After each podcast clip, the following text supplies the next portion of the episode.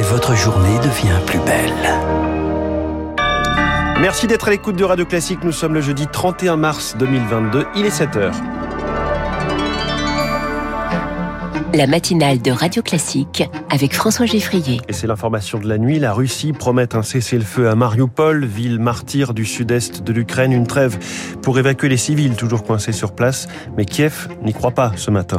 L'audition tendue des responsables de la prison d'Arles devant les députés. Pendant plus de trois heures, ils ont été interrogés sur les circonstances de l'agression d'Ivan Colonna, compte rendu dans un instant. Et puis, des pizzas Buitoni à l'origine de la recrudescence des contaminations à la bactérie Escherichia coli. Au moins 40 un cas graves ont été identifiés chez des enfants. Après ce journal, 7h10, après 73 et 79, 2022 est bien le troisième choc pétrolier mondial. Ce sera l'édito de François Vidal alors que l'inflation fait rage. 7h15, c'est la polémique qui embête le gouvernement, le recours au cabinet de conseil par l'État. Pour éclairer ce sujet, je fais appel à un cabinet de conseil, plus exactement à Éric Delannoy, que vous connaissez, économiste et fondateur de Tenzing. 7h25, l'info politique de David Doucan. Radio classique. À la une de ce journal, Lucille Bréau, Moscou qui promet un cessez-le-feu à Mariupol. Un régime de silence, une trêve à partir de 9h, heure française, pour évacuer des civils. 160 000 personnes se terrent toujours dans ce port stratégique du sud-est de l'Ukraine, sans électricité, sans nourriture, sans eau. La promesse d'un couloir humanitaire, donc prise avec beaucoup de prudence ce matin, Chloé Juel.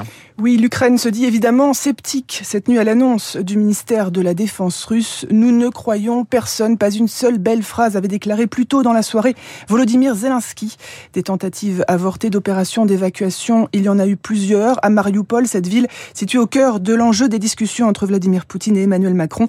Les discussions doivent d'ailleurs reprendre demain en ligne. Sur le terrain, les ONG n'y croient pas non plus. Pour l'heure, la sécurité des couloirs humanitaires à Mariupol n'a jamais été garantie, a rappelé le comité international de la Croix-Rouge, qui a vu hier d'ailleurs un de ses bâtiments bombardé par les forces russes.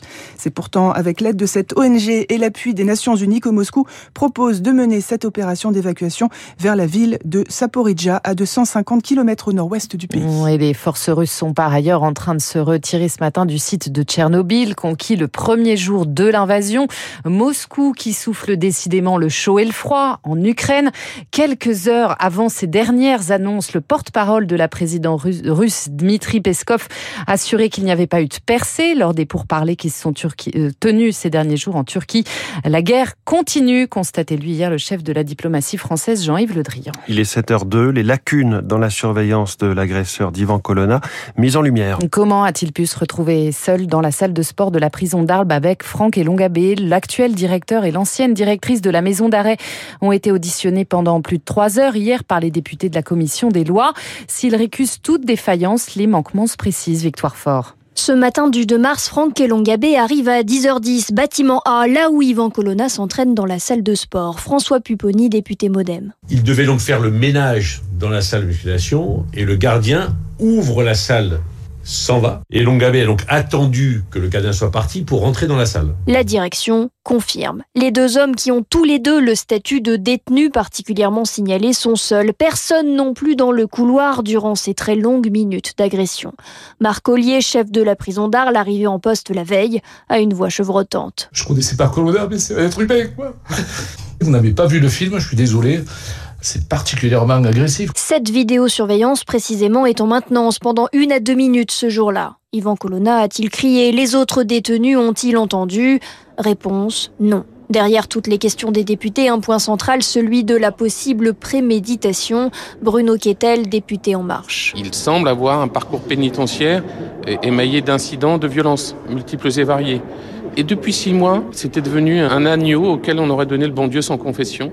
Je crois qu'il faut regarder aussi de ce côté-là. Les députés s'interrogent. L'administration pénitentiaire est-elle passée à côté d'une radicalisation? Le compte-rendu de Victoire Fort. Les policiers, auteurs du tir qui a tué samedi un homme lors d'un contrôle à Sevran, a passé une première nuit en garde à vue pour violence volontaire. La mort de cet habitant du quartier des Bodottes a provoqué quatre nuits d'échauffourée dans plusieurs communes de Seine-Saint-Denis.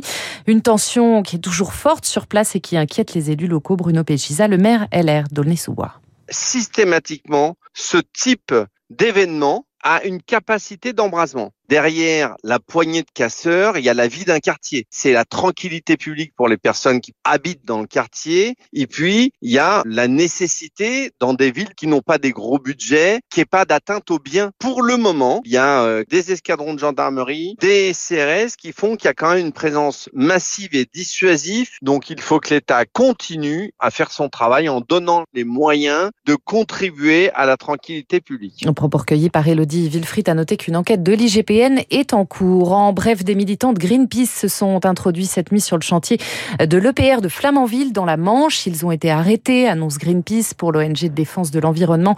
Ce chantier est un fiasco international. Elle demande depuis plusieurs mois un moratoire sur les travaux. Le démarrage de l'EPR a été reporté à 2023. À dix jours du premier tour, la polémique McKinsey perturbe la campagne d'Emmanuel Macron. Affaire qualifiée de scandale d'État par ses adversaires et que le gouvernement tente tant bien que mal de déminer. Conférence de presse dans l'urgence hier soir à la tribune les ministres des Comptes et de la fonction publique. Pour Amélie de Montchalin et Olivier Dussopt, le recours au cabinet de conseil a été habituel et utile. Un rapport sénatorial estime pourtant que les contrats de l'État avec ces cabinets ont plus que doublé depuis 2018, atteignant un milliard d'euros. On en reparle juste après ce journal avec votre invité François-Éric Delannoy, président de Tenzing Conseil. 7h06, des enfants contaminés par des pizzas Butoni. Il y a bien un lien entre les pizzas surgelées de la gamme Fresh Up et plusieurs cas graves de contamination par la bactérie Escherichia coli. Les autorités sanitaires l'ont confirmé hier. Au total, 41 cas graves ont été identifiés. 34 sont encore en cours d'évaluation. Deux enfants par ailleurs sont morts, mais le lien avec les pizzas n'a pas été confirmé. Sophie Paolini. Depuis fin février, la France connaît une recrudescence des cas de syndrome hémolytique et urémique, autrement appelé SHU, liés à la contamination à la bactérie Escherichia coli. Ces cas, qui provoquent une insuffisance rénale, se manifestent chez les enfants. L'âge médian des enfants malades est d'ailleurs de 7 ans. Les autorités de santé rappellent qu'il faut consulter un médecin en cas d'apparition de diarrhée, de douleurs abdominales ou de vomissements dans les 10 jours qui suivent la consommation de la pizza. En l'absence de symptômes dans les deux semaines, la DGS précise qu'il n'y a pas lieu de s'inquiéter. Le directeur général industriel de Nestlé qui produit ces pizzas n'exclut pas une contamination au niveau de la pâte à pizza. Depuis le 18 mars, Nestlé qui produit donc ces pizzas a d'ailleurs suspendu leur production sur son site de Caudry dans le Nord. Un numéro vert a par ailleurs été mis en place, le 0800 22 32 42. Et les autorités recommandent également à ceux qui possèdent encore ces pizzas Fresh Up de Butoni de détruire ces produits. Merci, c'était le journal de 7 heures de Lucille Bréau, pardon. Il est 7h07. Dans un instant, l'édito de François Vidal. Que peuvent faire les États face à l'inflation qui monte? Que doivent-ils faire? Puis cette question, quel est le problème avec les cabinets de conseil? L'avis d'un spécialiste, Éric Delannoy, lui-même fondateur du cabinet de conseil Tenzig. Il est mon invité.